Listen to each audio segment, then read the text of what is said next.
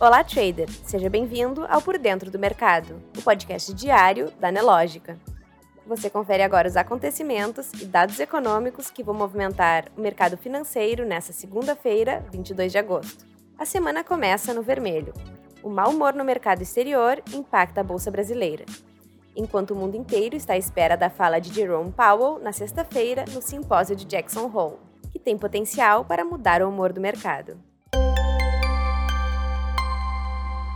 No calendário econômico, no Boletim Focus divulgado hoje, a inflação para 2023 apresentou a primeira queda após 19 previsões seguidas de crescimento do indicador.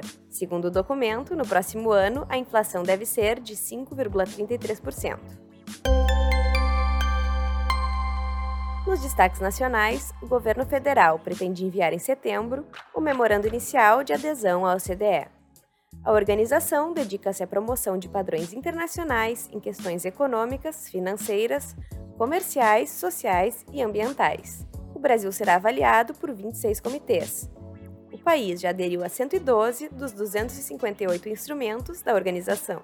Ainda nos destaques nacionais, o sinal 5G foi liberado hoje em Florianópolis, Palmas, Rio de Janeiro e Vitória.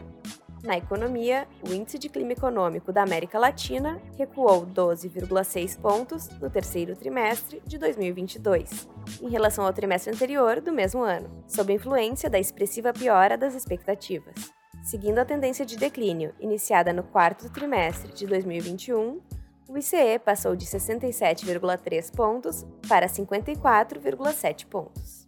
Na política, o ministro do STF, Gilmar Mendes, concedeu medidas cautelares na sexta-feira, determinando que a União compense as perdas de ICMS dos estados de Minas Gerais, Rio Grande do Norte e Acre já a partir deste mês. No fim do mês passado, o STF já havia dado liminares semelhantes a São Paulo, Alagoas, Maranhão e Piauí. Na área internacional, o Banco Central da China reduziu hoje a taxa de juros para estimular a economia. A taxa básica de juros para empréstimos a um ano, referência para empréstimos a empresas, foi reduzida de 3,7% para 3,65%, informou o Banco Popular da China em um comunicado. Na Europa, as indústrias intensivas em energia na Itália estão modificando sua produção para economizar eletricidade enquanto lutam com contas crescentes disse um alto funcionário do Ministério de Transição Ecológica no domingo.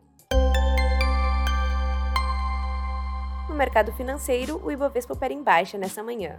Às 10h30, o principal índice da B3 caía 1,16% aos 110.200 pontos. Em Nova York, os índices também registravam sinais negativos.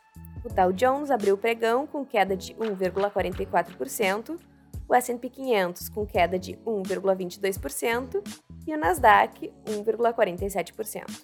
Enquanto isso, o dólar operava em alta, cotado a R$ 5,17. Já o Bitcoin operava em queda, aos 21.360 dólares. Você pode conferir essas e outras notícias na sua plataforma Profit Pro. Se você ainda não é assinante, faça hoje mesmo seu teste grátis. Um ótimo dia e até amanhã!